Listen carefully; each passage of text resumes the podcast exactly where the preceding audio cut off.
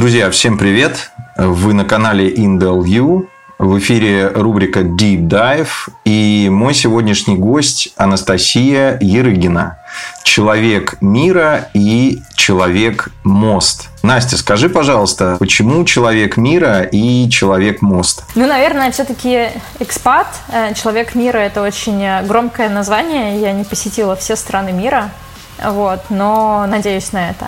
Почему такая глобальная, такой глобальный титул и почему Человек-мост? Так получилось, что всю мою осознанную карьеру как Человек-мост у меня были разные роли, но в том или ином в смысле, всегда задача была соединять разных людей и помогать находить им возможности, ресурсы, достигать цели. Сначала это было быть мостом между стартапами и э, инвесторами за рубежом, русскими стартапами, американскими инвесторами, также русскими инвесторами. То есть совершенно две разные полярные, э, биполярные аудитории. Потом это было соединять э, Европу и Азию. Я работала и жила много лет в Южной Корее. И моя задача была вообще-то вносить э, совершенно другую культуру и трансформацию, играть роль трансформации э, корейской компании и корейской культуры, показывая вот э, пример того, как иначе некоторые люди могут думать и жить. То есть быть собой и пытаться мотивировать людей к переменам. И э, далее я э, была мостом между технологиями Европы и азиатской компанией, корейской компанией. И моя задача была реально делать такой мост э, между разными игроками, чтобы они пришли к единым результатам. И сейчас моя задача как мостика она уже в другой стране, в Париже. Я работаю с 25 странами. И задача как раз-таки быть мостом между глобальной целью и помогать каждому региону и каждой стране э, идти в сторону наших целей. Поэтому такая у меня роль, такая у меня жизнь. Я люблю, если честно, быть мостом между разными людьми, разными культурами. Это меня вдохновляет. И я себя всю жизнь ощущаю таким мостом. Это, наверное, одна из вот самых выдающихся и самых ярких самопрезентаций за всю историю канала. Скажи, пожалуйста, я знаю, что у тебя достаточно нетривиальная, я бы даже сказал, выдающаяся международная образовательная траектория. То есть у тебя все начинается с бакалавриата МГУ в Москве, потом научный парк МГУ, потом э, две командировки в США в МИД, потом а, магистратура и стажировка в международной школе бизнеса в Швеции и завершающим событием отбор по программе развития международных лидеров Blue Wave, где ты удостоилась чести быть первой россиянкой, выигравшей грант на обучение GMBA да, по программе двойного диплома. А, это университет КУПС, а, Сеул, Южная Корея и УКЛА Лос-Анджелес, соответственно. Скажи, пожалуйста, у меня такой вопрос. Что тобой двигало э, все это время, пока ты так долго и усердно развивалась? Слабоумие и отвага. На самом деле у меня, наверное, ну, не знаю, синдром такой. Э, я реально боюсь что-то упустить в своей жизни. И я люблю делать кучу разных вещей одновременно, и мне сложно сидеть на месте. И вот это вот любопытство к жизни, какое-то реально огромное, я думаю, что это дар, который мне дал бы свыше энергии и желание развиваться. Вот все это вместе и четкая уверенность того, что я смогу.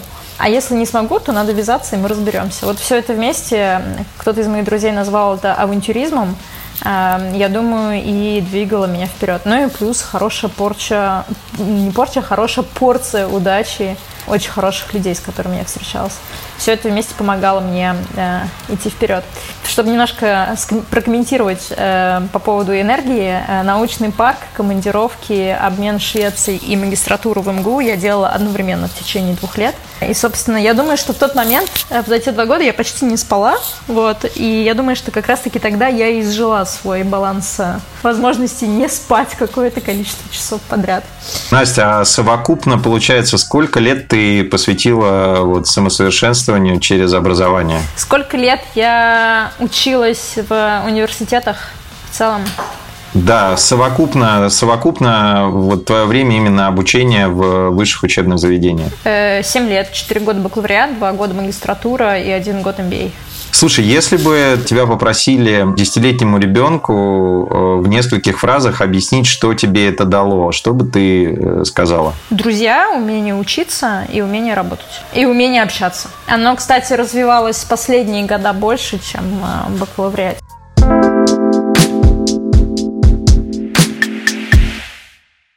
Первый мой вопрос э, будет, э, наверное, про ожидания и реальность от э, Южной Кореи. Во-первых, сколько тебе было лет, когда ты первый раз туда попала, и вот что тебя, можно сказать, больше всего удивило при переезде туда? Мне было 23 года, мне только-только исполнилось 23 года. Я приехала где-то в конце августа, а день рождения у меня 10 августа. У меня не было никаких ожиданий я не очень понимала, на что я иду, я просто как бы шла вперед, потому что, ну, это же здорово получить MBA и пойти работать сразу.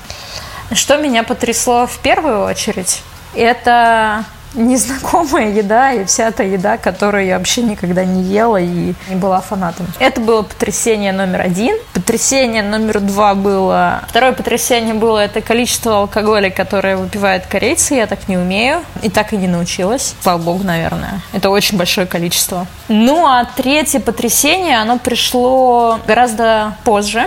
Это потрясение было связано с тем, что ты можешь быть реально другим, тебя могут не принимать, и э, бывает так, что выхода нет.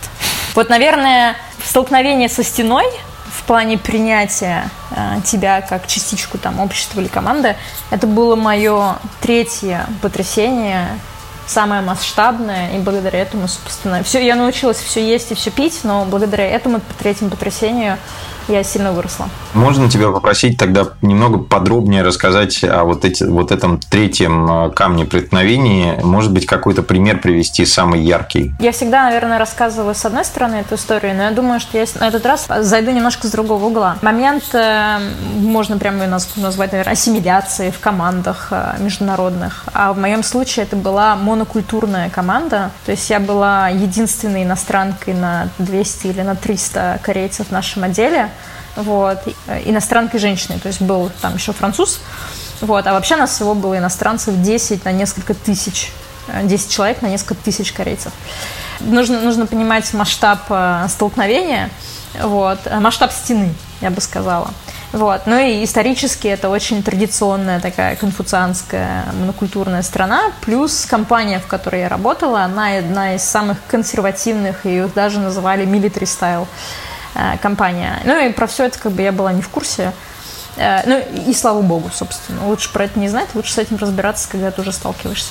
И потрясения, они начались, э, ну, с культурной точки зрения. То есть, что такое ассимиляция, интеграция? Это усилия с двух сторон. С моей стороны, минимум, минимум усилия, которые были необходимы, вот прямо с порога, это, например, ты приходишь в офис с утра, и нужно всегда было приходить до 8 утра. Нужно пройти и поздороваться с каждым начальником, причем приветствие происходит в плане поклона этим людям.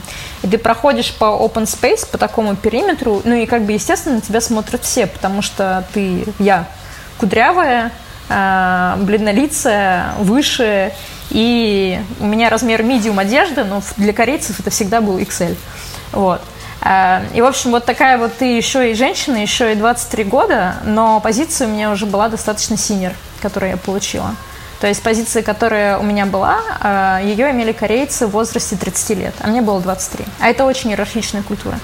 И вот такая я уже белое пятно просто, или красная, красная, красная тряпка на быка, вот, должна проходить по всему этому офису и кланяться представителям каждой команды, э, синер-представителям. И я, собственно, этого не делала и никогда не делала. Я, может, к концу третьего года научилась э, подходить к своему начальнику и кивать ему головой и говорить «здравствуйте». Вот, но я просто не понимала, зачем. А, мне было это сложно, мне было сложно вынести все это внимание на себя.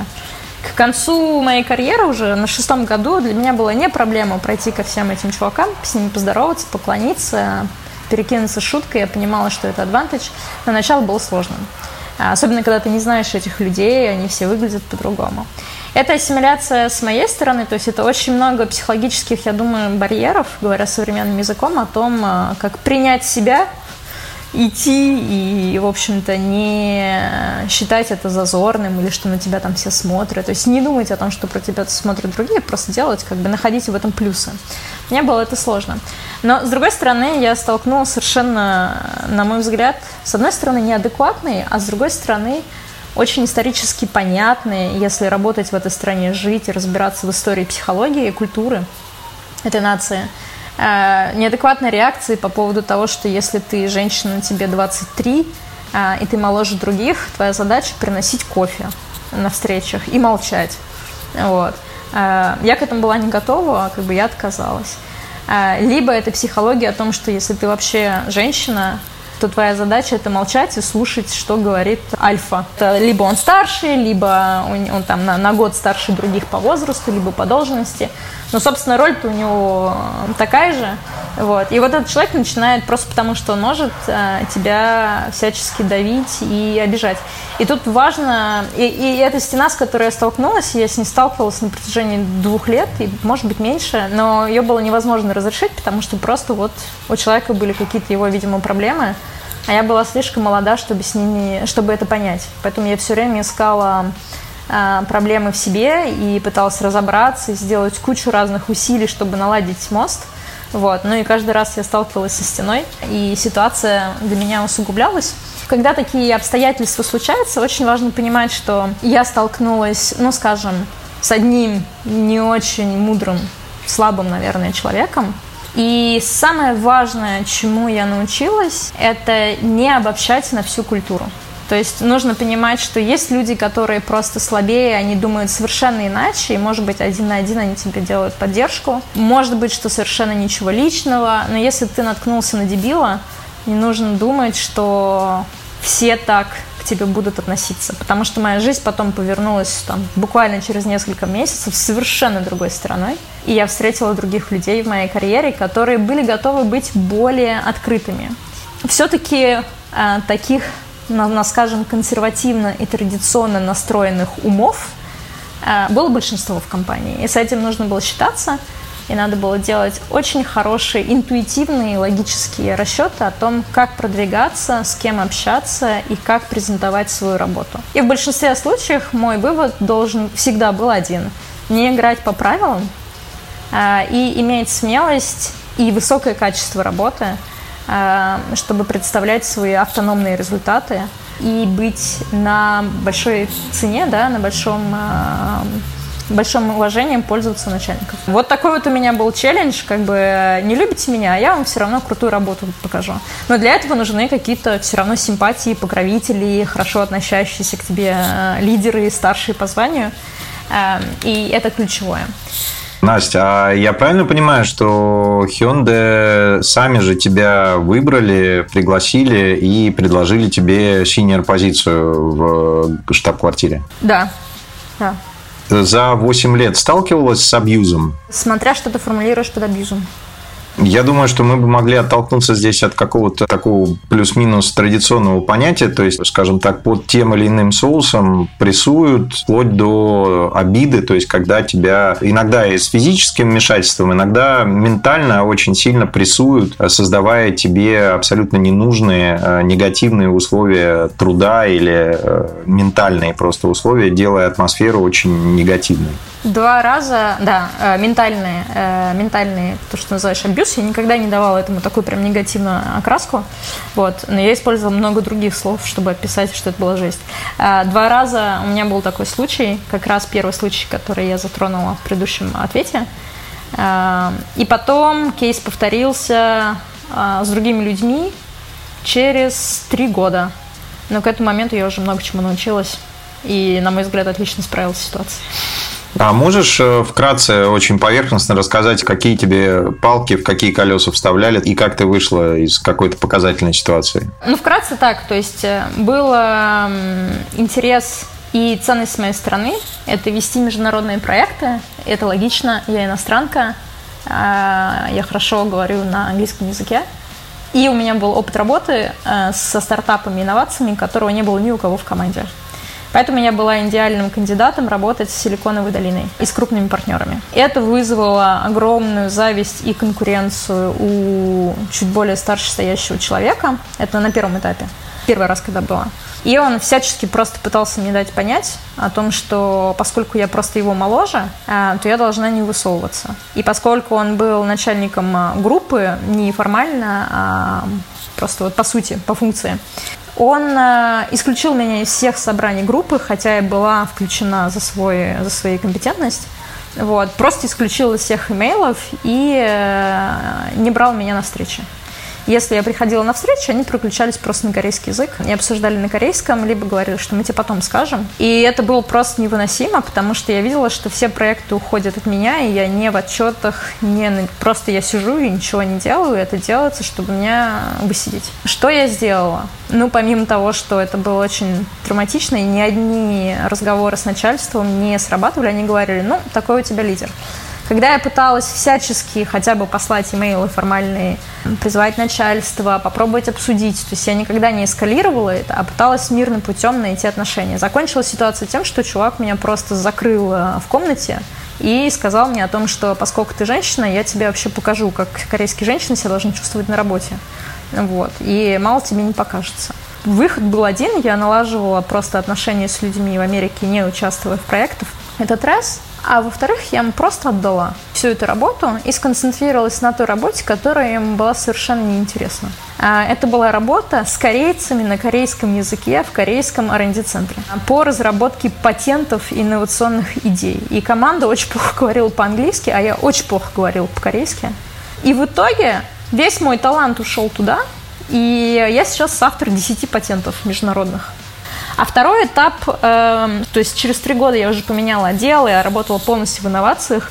И случилась э, похожая история. Я была единственная девочка-иностранка, женщина в компании среди достаточно open-minded ребят корейских. Но нашлась команда трех мужиков. Хотя я совершенно не про джендер. А, если честно, я считаю, что каждый вкалывает как может. И это не мне не родственная тема, но почему-то я там ее пережила. И была команда, это компашка трех э, моих коллег, вот, которым не нравилось, что я не разговариваю с ними по-корейски. И больше всего им не нравилось, что у меня было много командировок в Европу. Я запускала партнерство, а я реально вела партнерство с Лондоном, Германией и Парижем и проекты и что я была на высоком счету начальства. А для иерархической структуры это прямо, ну, это очень важно. Хотя для меня это было просто, я делала свою работу. И, в общем, они решили меня прессинговать всячески. Я уже не обращала на это внимания. Просто я делала всю работу на корейском, не его все равно свободно, самостоятельно.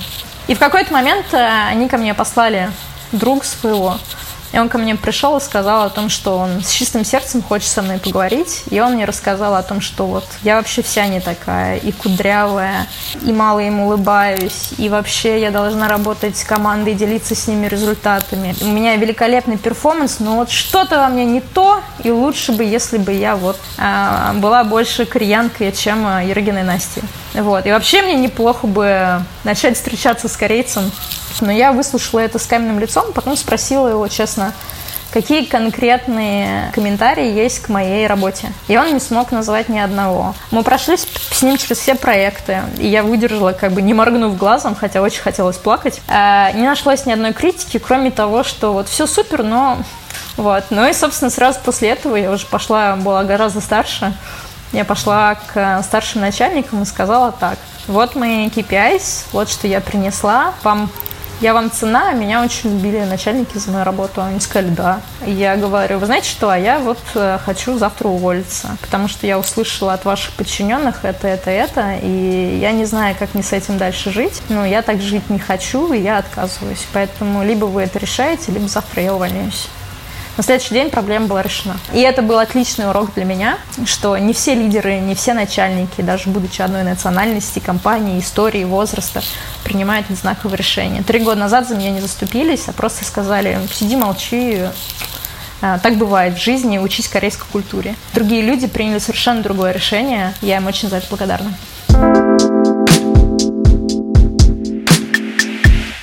Может быть, расскажешь несколько слов о корпоративной культуре в Hyundai и вообще о рабочих процессах и взаимоотношениях между коллегами, боссами? Может быть, какие-то есть плюсы, минусы или какие-то знаковые отличия, которые ты для себя отмечала, что явно как-то выделяется? С одной стороны, э, у меня всегда было ощущение, что я в каком-то немножко совковом периоде, в том плане, что есть безусловное уважение к старшим, сильный ранг, а, да, сильная это иерархия, продвижение по годам службы, а не по заслугам.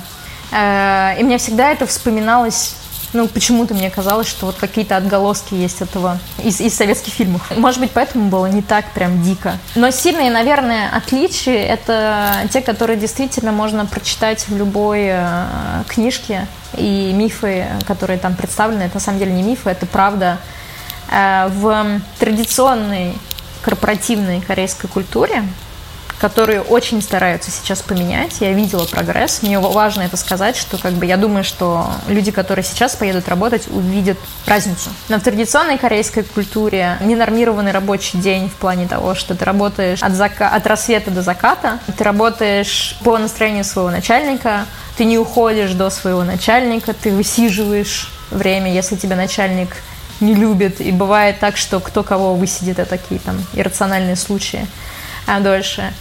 Ты ходишь каждый вечер, если твой начальник хочет выпить, ты идешь с ним пить, ужинать и корпоративы. Кстати, вот по этому моменту я сейчас уже как более взрослый человек скучаю. Они начинались на ужине и могли закончиться под утро, и все выходили на утро на работу без 10, там, 8 уже все были в офисе, вот, и спали. Все эти случаи со мной как бы случались, я их видела, и это для меня такой реально, а, ну, наверное, азиатский опыт корпоративной культуры. Но они очень стараются поменять, и они очень стараются сейчас... Они поняли, что продуктивность не высиживание, а выполнение задач. Сильной, наверное, чертой, которую я рада, что в моей жизни ее больше нет. Просто невероятно долгий процесс принятия решений, с одной стороны.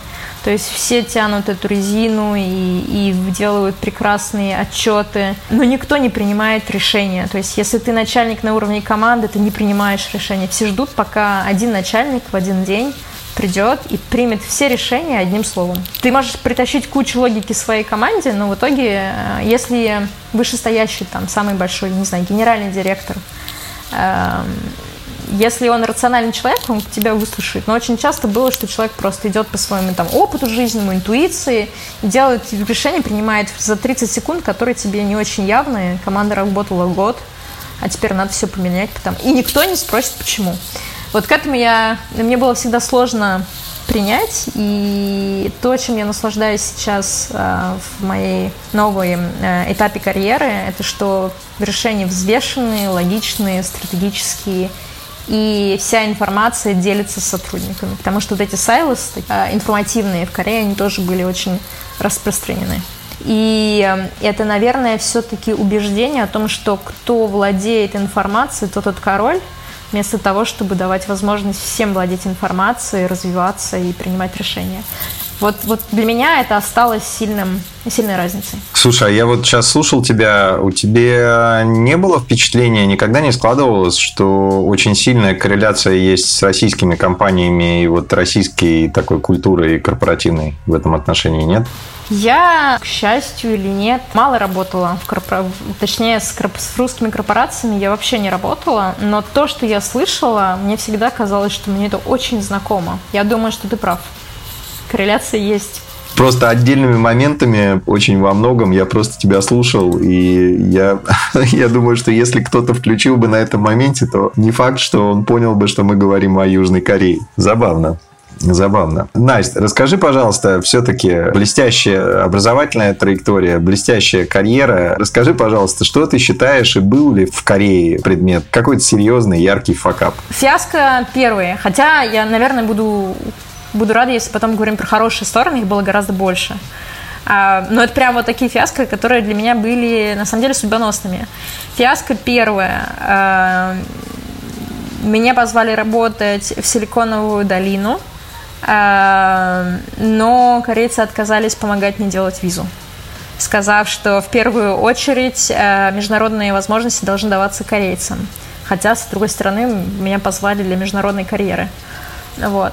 Фиаско второе. История повторилась, когда мне предложили э, работу в Берлине, а все равно все решения принимаются корейским офисом. И потом мне объяснили, что сначала лучше бы я вышла замуж за корейца, а то уеду в Берлин и как убегу каким-нибудь иностранцем и использую собственный Hyundai а после моих восьми лет работы. Вот это был прям реальный фиаско, потому что в какой-то момент я понимала, что хочу работать в Европе. Я была не против, э, я очень люблю Корею, я была не против продолжать работать на компанию, но прям слишком это было. Слишком это было. Э, сильно. Это, наверное, был самый сильный фиаско для меня. Было ли что-то, что вот ты делала, делала и ожидала какой-то вот такой грандиозный, монструозный результат, было истрачено куча времени и денег, и вдруг все обвалилось вообще? Да, было. Сейчас ты мне напомнила. Это был мой любимый проект про э, гигиену в машинах, э, hygiene, э, про чистоту в машинах. Мы работали над проектом, скаутили огромное количество технологий и в Европе, и в Малой Азии. Кстати, было за год до ковида или даже за полгода, за год. Э, как можно сделать распознавание вирусов и грязи в машине, особенно для каршерингов это актуально, вот, чтобы вовремя оптимизировать частоту машин. Потому что иногда ты приходишь, там помойка, и это просто, это жесть. И мы нашли технологию, мы запустили пилотный проект с Катей Чернышовой, который ты интервьюировал. Это был очень клевый международный проект, который был поддержан мэрией Парижа, и потом он просто дальше не пошел. И он не пошел по двум причинам. Технологию мы доказали, что решение есть, но она была не готова к скейлингу. Э, это раз, и она требовала реальных затрат, чтобы ну, нужно было дождаться, пока сенсоры могут э, индустриально быть уменьшены в размерах. Вот, и, соответственно, в цене оптимизированы для индустрии. То есть это был такой э, прототип, вот, ну, грубо говоря, танка, который дальше не пошел, и второй фактор этого фиаско был, я думаю, что мы бы так дальше этот танк бы и тянули, но просто чтобы разрабатывать патенты, решения и э, подхватить возможность, когда будет правильный момент. Вот. Но у нас совершенно слился фаундер этого стартапа, и никогда до сих пор непонятно, почему он э, решил слиться. Ну, вроде бы там история была про то, что у него он ждал третьего ребенка, вот, и э, приоритизировал в личную сторону, что я уважаю. Но это был прям реальный факап, потому что, ну, с моей стороны. С одной стороны, как бы это же Open Innovation, и это проект исследовательский, вот, а с другой стороны, это было фиаско в плане моих ожиданий. Я ожидала, что это будет гораздо быстрее. Все-таки за 8 лет э, в Сеуле, в Hyundai, какие самые главные поучительные, положительные уроки ты для себя вынесла спустя все это время пребывания там? Первый важный урок – мы все люди. А, мы все люди, и очень важно разбираться или э, интересоваться психологией. На самом деле мы все очень похожи, и мы все можем встретить эти портреты корейцев или русских начальников в любой другой компании. И э, если уже как бы это понимать, что это не конкретная личная проблема, а это вот такая психологический портрет, с которым нужно пожить, ну, проработать один раз в своей жизни и идти дальше с этим опытом. Гораздо легче все воспринимается.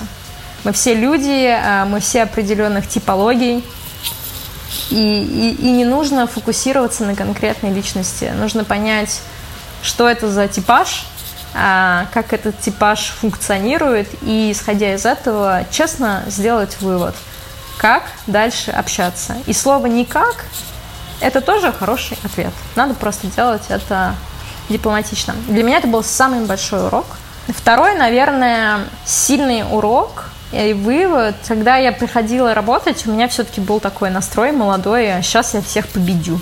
Вот сейчас я приду и, э, и покажу, как, как, как можно по-другому. Нужно больше слушать, опять же, понимать, и только потом э, начинать действовать, а не с э, шашкой э, на скаку пытаться въехать.